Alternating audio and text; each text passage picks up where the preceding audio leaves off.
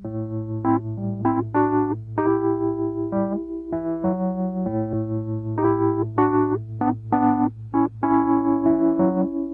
el aire de Radio Uruguay, inventamos entre todos la, máquina de pensar. Acompáñenos en un viaje a través de los universos que vibran dentro de los libros. Bienvenidos al corazón de las palabras. La máquina de pensar. Conduce Pablo Silva Olazábal. Auspicia Biblioteca Nacional. La máquina de pensar. There's a destination a little up the road from the habitations of the towns we know. A place we saw the lights turn low, the jigsaw jazz and the get fresh flow. Amigos, ¿cómo están? Bienvenidos a Radio Uruguay, bienvenidos a Emisora del Sur. Llegamos al viernes 1901 con Martín Cuagliata, ¿cómo le va? Dirigiendo los controles de la máquina de pensar. Ahí el operador Martín Cuagliata y la productora Carolina Cuadro, que está eh, produciendo el programa junto con el apoyo de moral, psicológico, pero muy importante de Sorensen, Federico Sorensen, que ahí está apoyando, y Gonzalo Gervás también están apoyando. Bueno, tenemos mucho apoyo para llegar este viernes, amigos, a la máquina de pensar. Vamos a estar conversando, uy, me entró calor ya. Vamos a estar conversando antes quiero decirle que hace mucho frío afuera, salgan abrigados, realmente hace mucho, pero mucho frío, pero por suerte aquí adentro no hace frío. Vamos a hablar de un libro, un libro que fue editado, fue publicado el año pasado y, que es de Marcia Collazo. ¿Cómo andas, Marcia? ¿Andás bien? ¿Cómo estás, Pablo? Un gusto, la verdad, este, volver a hablar contigo y bueno, comunicarme con esta audiencia que sé que tenés mucha. Heroica, Heroica es la novela de Marcia Collazo que tiene que ver con el, con el sitio de Paysandú y con 46 este, eh, protagonistas de ese sitio, 46 mujeres, que no son todas, ahora vamos a hablar de ellas, no son todas las que eh, protagonizaron lo que fue uno de, las, de los momentos más este, brutales del Uruguay, de la historia del Uruguay, y que fue una, una, una, el prólogo, el prólogo a lo que fue la guerra del Paraguay antes de arrancar con la novela, Marcia, y con esta investigación que tuviste que hacer, voy a empezar con, algo muy simple. Heroica. Heroica se llama la novela, y ah. pensé, recién ahora cuando venía en el ómnibus para acá, pensé que también se llama la Sinfonía de, Beethoven. Ay, sí, sí, ejecutada por este por Von Karajan, ¿te acordás? sí, me acuerdo. Sí, talentoso, talentosísimo, que mi madre me regaló cuando cumplí 18 años este, todas las eh, sinfonías de Beethoven ejecutadas por Herbert von Karajan, heroica, era la que sobresalía. Mm, entonces, fuiste consciente de esto, de esto que me di cuenta yo. Ahora ya es consciente cuando la elegiste, heroica, ¿no? Eh, Yo creo que sí. Es decir, viste que es un, es un vocablo polisémico, o sea que se da, se presta para muchas interpretaciones, pero además por lo conciso, por lo breve, porque me parecía que era tan brutal lo que había pasado que el título tenía que ser también muy cortito, muy conciso, muy demoledor. y, bueno, y en su momento pensé en poner heroicas y me di cuenta que una S en este caso lo arruina todo. Ah, es cierto. Eh, entonces, bueno, heroica te puede llevar a, a, la idea, como yo siempre digo, ¿no? Mi, mi gran obsesión al escribir esta novela fue preguntarme, hacerme una pregunta, ¿eh? ¿Qué es la, el heroísmo y cómo nacen los héroes y las heroínas, ¿no? Cómo se hace uno héroe o heroína si es que se puede hacer, llegado el caso. Entonces, heroica era como que... Y después por la heroica paisandú, que ya pasó a ser tradicional, ¿no? Es cierto, es cierto, la heroica paisandú. Bueno, estamos hablando de, este, de, un, de un sitio eh, que fue, bueno, que ha sido también... Eh, este centro de la literatura también otras veces. Vos, la última vez que pasaste por aquí, eh, te entrevisté junto con Mario Delgado Paraín y tuviste palabras de elogio para Mario en el sentido de alguien que hizo, este, también trató el sitio de Paysandú, este, que no te vio como una competencia, como un rival, sino que eh, intercambiaron, digamos, este. Es que me parece que es como tiene que ser, seguro, eso es como tiene que ser por otra parte, porque nosotros este, los escritores, desgraciadamente sabemos que existe, ¿no? Un cierto clima este no muy no no de buena comunidad. No y sobre todo con el tema de los temas. A veces hay el tema de los temas estoy un poco redundante pero a veces hay como la idea de que hay este es mi tema y bueno lo alambro acá y quedo así y, este, fíjate que sí que nada que ver y lo que está claro es que por ejemplo este este hecho impresionante de la historia del Uruguay, eh, mil personas, mil soldados, mujeres y hombres defendiendo algo contra, no sé, quince mil, dieciséis mil, hay más, este, por, más o menos por ahí anduvieron los números. Impresionante, y, y, por tierra y por mar, en fin. Y... No, pero además lo increíble de todo es que resultó una novela completamente distinta de la de Mario. Mario me llamó hace, Totalmente distinta. hace tres días, creo que hablé con él. Eh, cuatro días. y, y me decía eso, o sea, este, no, vos podés abordar un mismo tema histórico o de repente rozarlo, como cuando hablamos de literatura ciudadana, que un poco el gran iniciador es Sonetti, pero que después tenemos muchos representantes de la literatura ciudadana con temas más o menos, si se quiere, que, que pasan por los mismos círculos, pero que cada escritor lo aborda a su manera, ¿verdad? claro, claro. claro. Sí, sí, estamos hablando de una novela, un novelón de Marcia Collazo. Yo te decía, ahora como te llamé, un capo laboro en el sentido de que hay como una, por un lado, una gran investigación. Después me da la sensación de que eh, eh, es cierto que se podían escribir muchos libros en torno a esto, ¿no? Y no agotarlo, no agotarlo, porque en este caso eh, vos te, te, te centrás en, en dos cosas, te centrás. Por un lado, en alguien, una mujer que está escribiendo una larga carta contra eh, el destinatario es Bartolomé Mitre, ¿no? ¿no? Y entonces, este, con, bueno, con una cantidad de reproches incesante, ¿no? Un torrente. Incesante, es como que la pobre mujer no puede terminar nunca de, desnudarse, ¿no? De toda esa carga que lleva. Sí, sí, sí, sí, ella incluso está eh, agobiada por sus propios fantasmas, pero sabe que la historia está de su lado y sabe de alguna forma que Bartolomé Mitre está traduciendo, ¿no? El, este, la Divina Comedia, en el infierno de Dante.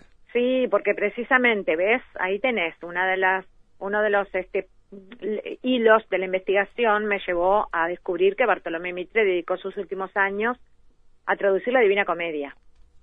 Impresionante. Cuando me entero, digo, bueno, está, pero esto, viste que siempre la realidad se anticipa a la ficción. Sí, sí, sí, sí, Y la desborda. claro, sí, sí, sí, sí, sí. Eh, Parece demasiado novelesco que un hombre que estuvo ahí este, estaba impulsando esto, digamos, esta tragedia, esta aberración, termine eh, eso, dedicado años de su vida, a sus últimos años, al infierno de Dante. Otra cosa que me entero por tu libro es que este propio Bartolomé Mitre, que bueno, yo siempre lo tuve como un argentino importantísimo, resulta que vivió su infancia acá, en Montevideo. Toda su infancia, toda su infancia. O sea, eh, no sé, creo que lo trajeron sus padres teniendo 8 o 10 años.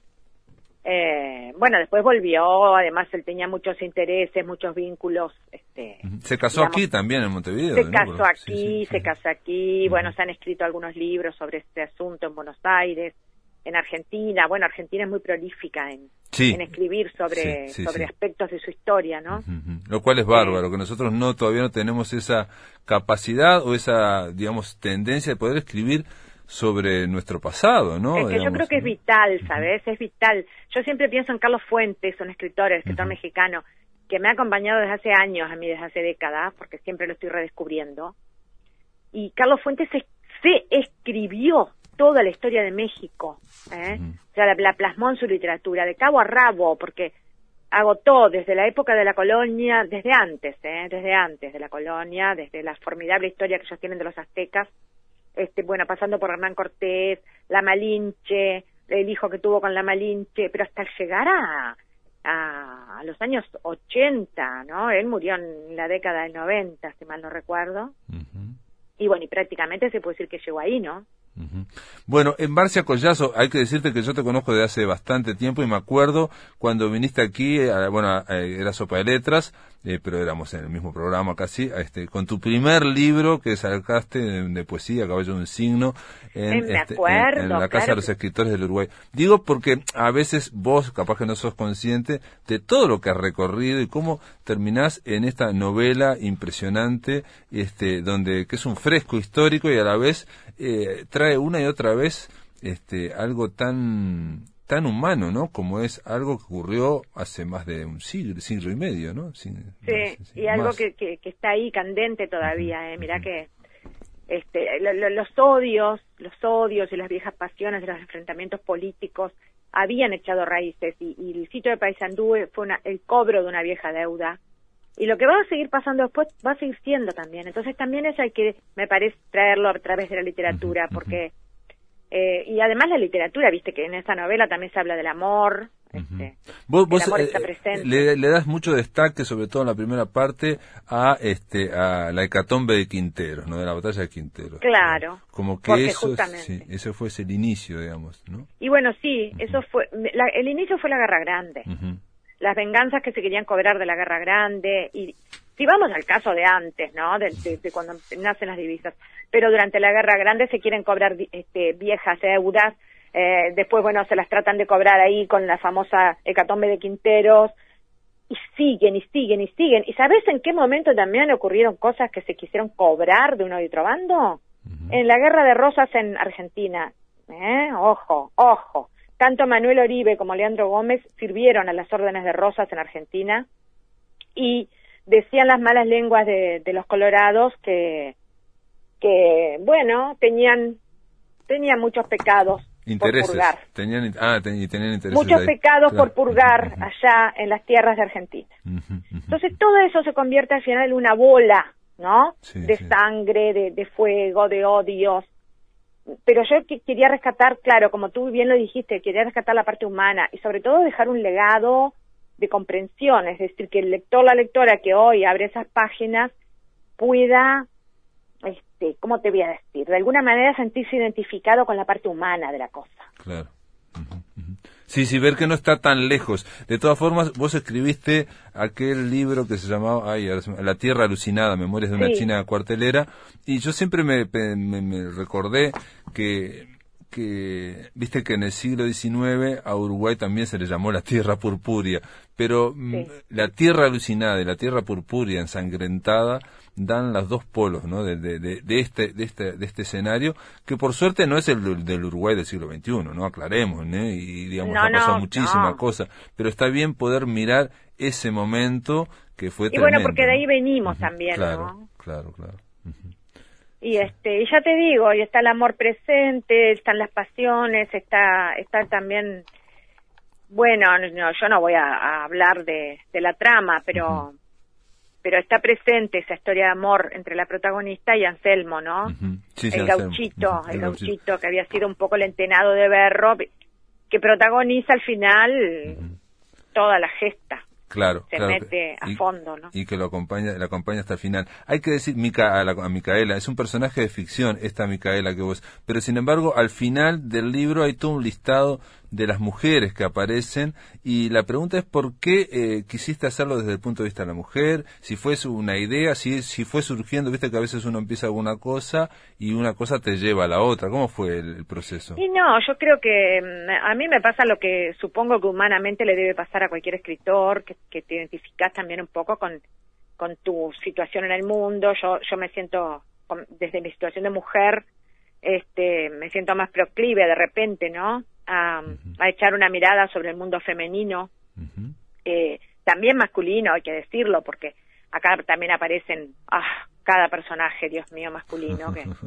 sí, sí, que me dice todavía de recordarlos, como Lucas Piris o Tristana Zambulla, o el mismo Leandro Gómez, pero, eh, pero me, interesaba rescatar a esas mujeres como me interesa en general, eh, mirar a las más vulnerables, siempre, ¿no? Eh, hoy me llamaban inclusive de otro lado para recordarme el cuento Ella, que escribí hace como tres años ya, que habla de un travesti, Martín Martina. Y yo le decía, sí, lo que pasa es que también integran el grupo de los más vulnerables. Y, y las mujeres, las mujeres, fíjate que pelearon en esta historia y no se quisieron ir. Por lo menos 46 nombres, Pablo, lo cual significa que deben haber sido al menos el doble las defensoras, porque quedaron 46 nombres de lo más conocido de la sociedad. Ya de por sí es mucho, que 46 sí, mujeres... son muchos, son muchos, y yo te digo un detalle también, cómo, eh, porque esa es la otra, la otra curiosidad que, que, yo tendría y que tuve leyendo el libro, es cómo no, este, deja, eh, cómo no, que no te ahogue tanta información tantos nombres, porque por ejemplo yo eh, como lector no no iba viendo eh, las iba viendo a ellas una tras otra y generan esa idea de una eh, heroína, digamos, ¿no? Con distintas componentes, pero no no es que aparezca una, salvo, bueno, hay una que se llama Belmira, que sí aparece. Belmira fue, sabes que Belmira es citada por varias fuentes, ¿no? Existió Belmira. Claro. fue una, una negra, una afrodescendiente, este, antigua esclava, que ayudó muchísimo cuando en el último momento empezaron a incendiar la ciudad. Y ella iba y, socorría con agua para apagar los fuegos. Pero después están, por supuesto, este, las mujeres realmente heroicas, ¿no? Que dijeron no nos vamos. Está el caso de, Rafaela, este, la madre de los Rivero, Rafaela Francia de Rivero, que en el momento en que salían las familias, porque se les dio la oportunidad de salir a las familias, ¿no? Las mujeres y los niños y los ancianos, en el momento que salía la fila de familias, en la que en la fila también iban muchos hombres que no quisieron quedarse a pelear, este, Rafaela entra en la ciudad, o sea, exactamente al revés, y, y entra con su marido. Su marido era súbdito brasileño, sus hijos eran patriotas, todos sus hijos, varones y mujeres, todos se quedaron en Paysandú, varones y mujeres, una familia formidable porque había que quedarse, ¿eh? Sí, no, no, no, digo, todo el mundo sabía que digamos la frase de León de Leandro Gómez este hasta cuando sucumba o hasta, sucumbir, este ya se sabía que estaba todo dicho con esa no digamos que no había ningún plan B digamos no todo el mundo sabía a qué iba a qué iba no no y además este realmente lo cumplió porque vos podés decir es decir a veces se escuchan muchas cosas no en cuanto a que yo me quedo acá, es que yo qué sé, yo voy a cumplir, yo voy a hacer tal cosa, yo voy a hacer tal otra, pero después, a la hora de, de, la quemazón, no pasa nada, eh, no, este Leandro Gómez cumplió hasta el final, y sus hombres también. Este, después está, es impresionante la parte de, del fusilamiento, ¿no? De su estado mayor y del mismo. Y mm, todo, la verdad, ¿eh? Todo. Porque cómo van sacando algunos este, son como un rodeo de ganado elegido, ¿no? Para el sacrificio. Tremendo, tremendo, sí. Y, algunos, eh, algunos van siendo sacados porque las familias pagan mucha plata para sacarlos, pero al final quedan ahí. Leandro Gómez con un puñado de, de, oficiales que van a ser fusilados y que van a dar la cara. Este. Y, y yo te digo una cosa, este sitio de Paysandú no es ningún honor para nosotros, ¿eh? porque es terrible, ojalá que no existieran estos honores pero figuraría dignamente en las páginas de los grandes sitios universales, ¿eh? como el de Troya, eh, o el de Masada, de la fortaleza de los judíos. Sí, sí, los judíos, sí, sí. Este, o el de las Termópilas, ¿no? O el de las Termópilas. Leónidas y los 300. Limpiamente, limpiamente.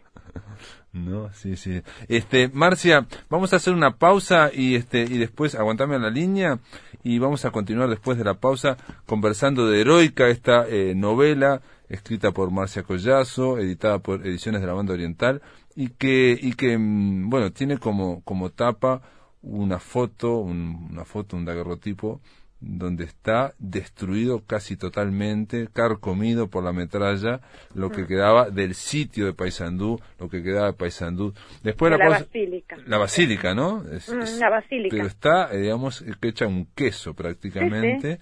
Demolida a cañonazo. Demolida a cañonazo. Impresionante. Después de la pausa seguimos aquí por la máquina de pensar.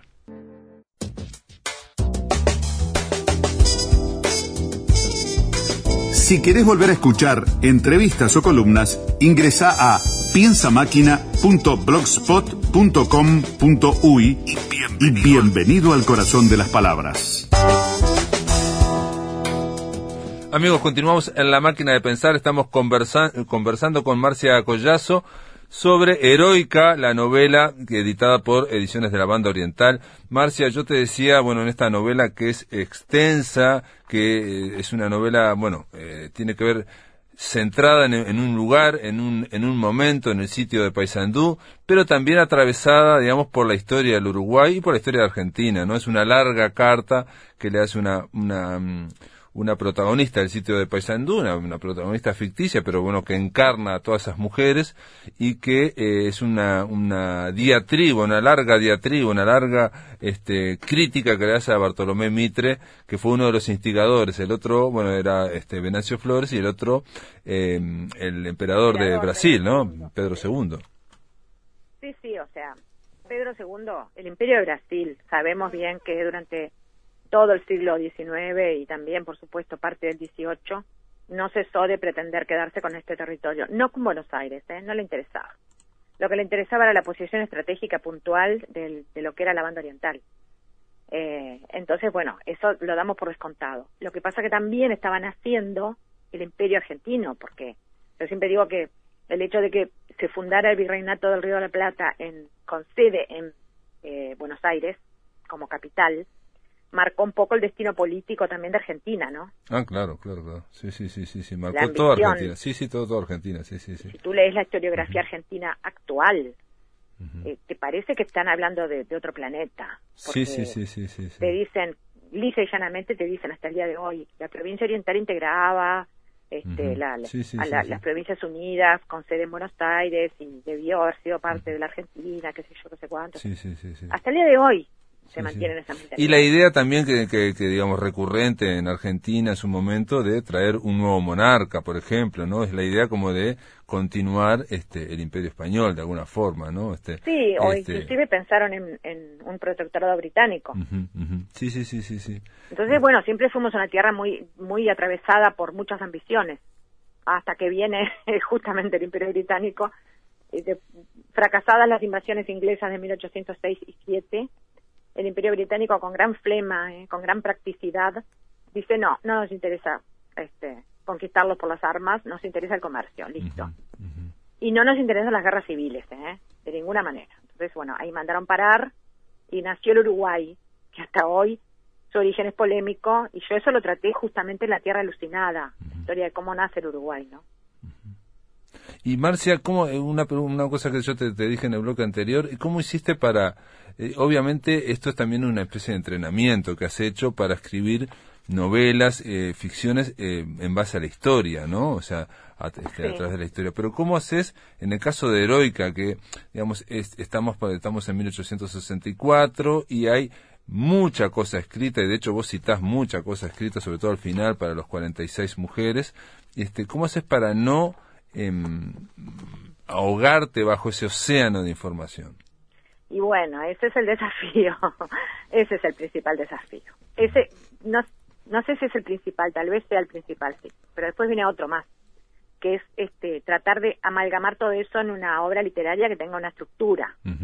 No, y que sea clara, digamos, que sea clara, que uno en todos esos movimientos vea eso, cómo se mueven los personajes y que uno los recuerde, o sea, que, que sea eso, entendible.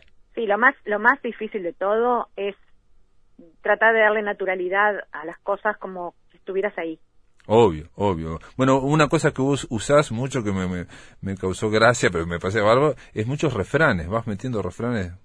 Sí, y el coro criollo. Y bueno, el, coro criollo, sí. Es una invención mía, pero está, eh, porque como a mí siempre me pareció que había una gran analogía con la guerra de Troya, dije, bueno, pero a ver, en el coro griego, el famoso coro griego, que tantas tragedias y comedias se hicieron en su momento, siempre estaba el coro griego ahí, ¿no? Sí, sí, sí. Que todo lo veía, que se anticipaba y les avisaba además a los protagonistas veladamente cuál podía ser su final. Eh, entonces, bueno, eh, lo metí, pero en este caso es el coro criollo y habla tipo en refrán, tipo en en este en sonetos, ¿no? Sí, sí, tipo coplas también, ¿no? Coplas. y bueno, y va contando cosas que la única que las puede oír es Micaela. claro. Sí, sí, y también pones eh, como epígrafes en, eh, este, en los capítulos o en, los apartados que, bueno, que tienen que ver o con frases de, de personalidades o, bueno, o con historiadores. Yo, por ejemplo, marqué una simplemente, pero, pero para compartir con los amigos de la máquina de pensar, pero simplemente la comparto porque hay muchas de estas, ¿no?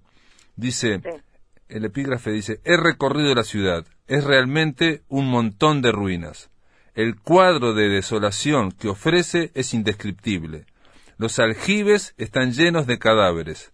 Las casas arruinadas alrededor de las trincheras también encierran cadáveres. Esto es un corresponsal del periódico del Río Uruguay de Entre Ríos. Es alguien que fue ahí en enero y vio lo que era la destrucción. claro, imagínate, quedaban todos horrorizados, todos quedaban horrorizados. Impresionante.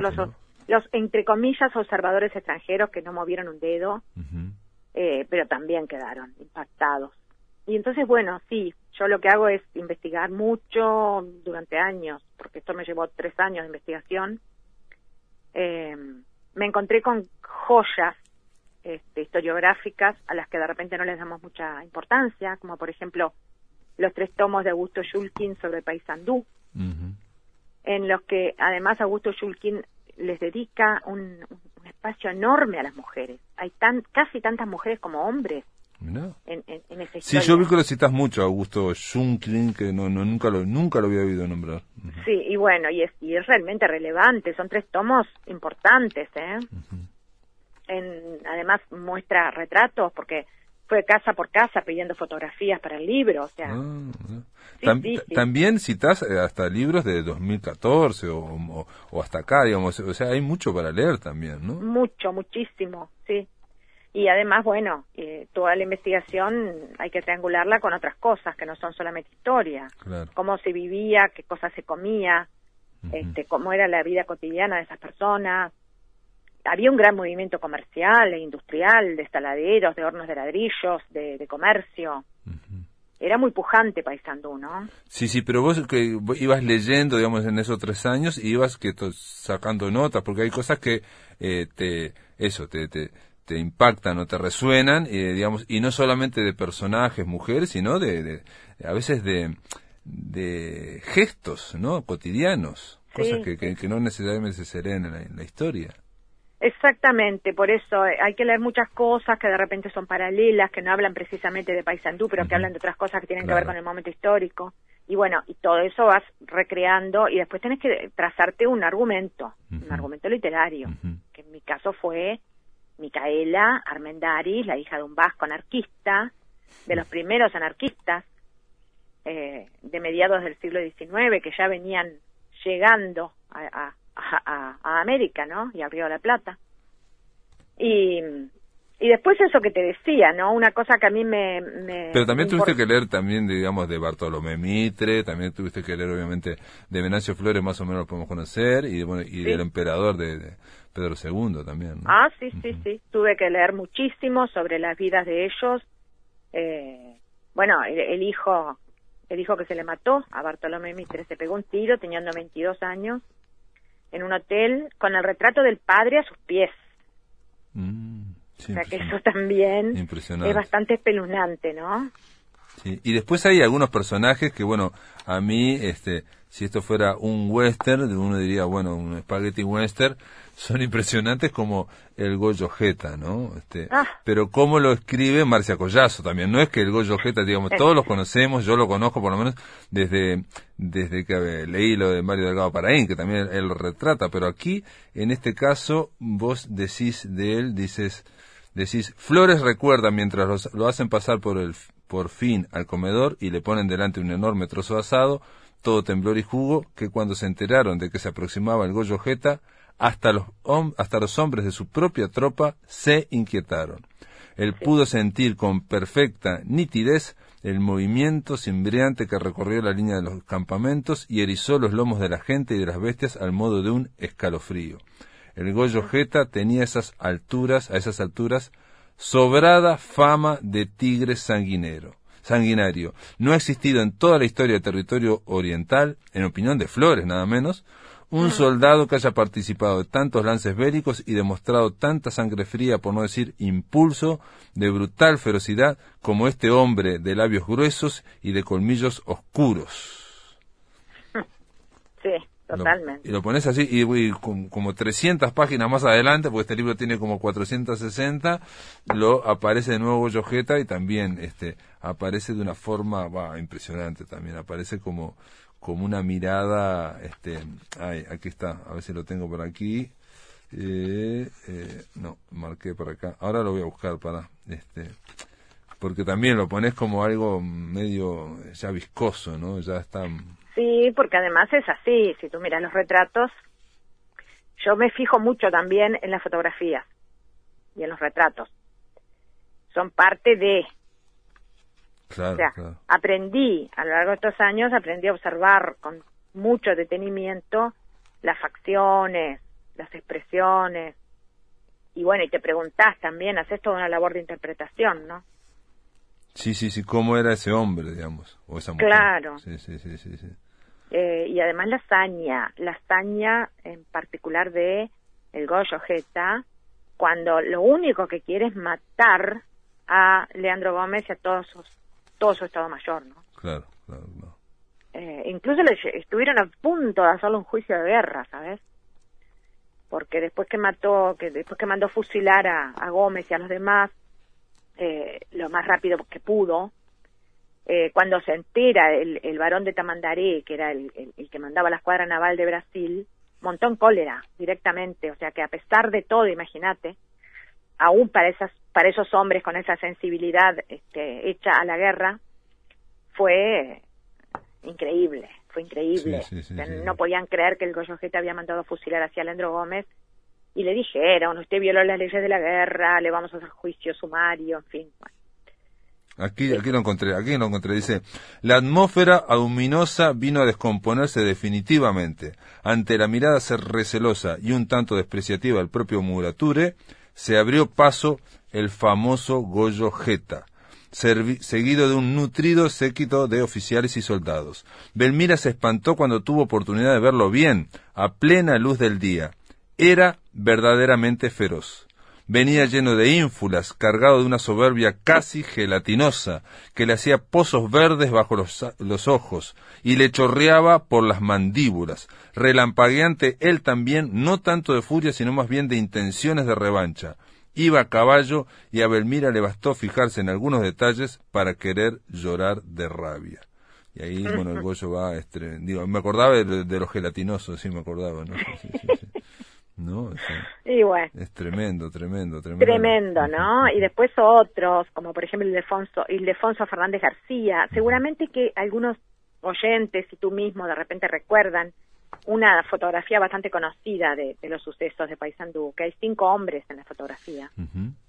eh, todos distintos, ¿eh? Hay uno que está vestido como señor de ciudad, eh, de, de traje y de sombrerito y de botines lustrados pero en el medio hay un, un combatiente flaco, alto, muy alto, que está de chiripá y bota de potro. Sí, sí, sí. Ese es el Defonso Fernández García, eh, que, que, que, asistió a la muerte, vio la muerte de Tristana Zambulla porque servía a sus órdenes. Y tuvo un papel bastante interesante. Y cuando le va a notificar a Leandro Gómez que murió a Zambulla, le da órdenes al propio Gómez. No, porque por ejemplo te leo esa parte. Este, dice, bueno, Ildefonso fue el encargado de llevarle la noticia al general Leandro Gómez de la muerte de Zambulla. Sí, sí, sí, sí, sí. Por el camino iba horrorizándose por centésima vez al comprobar la nueva catarata de escombros surgida por todos lados a su paso. De repente se agachó para mirar mejor. Al extremo de una pared que se había desplomado entera, rectilínea como una plancha de cemento, asomaba una campanilla azul, fresca y aterciopelada todavía. La tomó y se la puso en el cinto diciéndose que en caso de salvarse haría con ella un relicario. Y bueno, cuando llega frente a, Gómez, le, Gómez le dice, muy bien, vamos para allá. Sí, sí, no quiere, dice que no. Y el Defonso le dice, es imposible, señor general. ¿Por qué ayudante? Porque aquello es un infierno de balas. Y agregó tieso como un poste mirando sin ver a Gómez. Lo matan, general, con toda seguridad. Y usted se debe a la patria y a nosotros. Claro, le, paró el carro, digamos, al general Leandro Gómez y, bueno, y Leandro Gómez se frena, ¿no? O sea, se queda. Claro, y también esa interna es interesantísima, ¿no? Sí, sí, sí, sí, sí, sí. Se pone a escribir una carta también, ¿no? Sigue, sigue otra cosa, Leandro Gómez eh, en plena actividad cuando ya no quedaba nada prácticamente, quedaban, ¿no? quedaban horas, ¿no? Y este, horas, porque además justamente el enemigo entra medio como solapadamente a través de los escombros y lo encuentran justamente escribiendo una carta. Y bueno, y en esos momentos ocurre la muerte de Pedro Rivero, que también fue tremenda, este, ni que hablar, bueno, la muerte de, Lucas Piris, eh, ah, por eso digo, las mujeres sí, serán una presencia importantísima en estos sucesos. Fíjate que, por ejemplo, este, eh, Isabel Merentiel y su hija Juana, que, que tenía 15 años también, Juana, fueron las que asisten a Lucas Piris en sus últimos momentos. Y, y yo hago, ahí toda una alegoría entre, entre Juana, que es una adolescente de 15 años, y un peral, del cual ella de alguna forma se había prendado, lo había visto en flor, lo había visto. dijo, pero este, este peral en medio de esta guerra, lleno de hojas, ¿no? Y lo mira, y lo mira, y lo mira. Y al otro día, eh, eh, después de, de uno de los bombardeos más terribles, ve como el peral se simbra bajo el impacto de la metralla y se le caen todas las hojas, no le queda ni una. Y en ese preciso instante, y eso mira que no es de mi invención, ¿eh? eso está en las crónicas y en los relatos. Mira vos. Sí, sí, sí, lo del peral. Pensé que no, pensé que era, era un toque ahí, digamos, en, en el fresco ese que, que vos vas componiendo, que era como un... Mirá vos, lo había... no, no, pero sí fue así. Por eso digo, sí, sí será valioso traer de nuevo estas cosas. No, y aparte uno lee, leyendo, digamos, heroica, este, a mí, digo, me pensaba de nuevo cómo hay, este eso, estamos hablando del Goyo Jeta, que yo dije que me impresionó mucho, es Gregorio Suárez, ¿no? La calle Gregorio, Suárez, claro. digamos, ¿no? es brutal. Sí. Que decía, eh, Gregorio Suárez decía, quien lo quisiera oír, que Leandro Gómez había mandado matar, había mandado prender fuego al rancho este de, de Suárez con la madre y la hermana dentro, cosa que bueno, nunca se va a saber si fue así, pero él lo, lo juraba. Sí, sí, sí.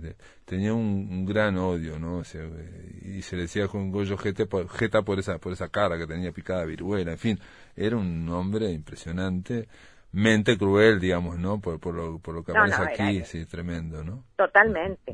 Y bueno, y, y como te digo, eh, Juana, eh, y después que muere Lucas Piri, agonizando en los brazos de Juana, este, tanto ella como su madre y algunos poquísimos hombres tienen que defender la puerta y la ventana para que no vengan a, vilipendiar el cadáver de Lucas Piri. Claro. Este, eso también lo narro en otra parte, ¿no? Sí, sí, sí, sí. Bueno, y también, eh, por ejemplo, en la página 225, porque me, causó gracia, bueno, gracia no, porque digo, para ver lo, lo bien escrito que está este, esta novela, eh, se habla de las, en, en la, sí, en la 225 se habla de la segunda bomba, ¿no? La segunda bomba tras una curva tan ligera en el aire que se le había podido confundir.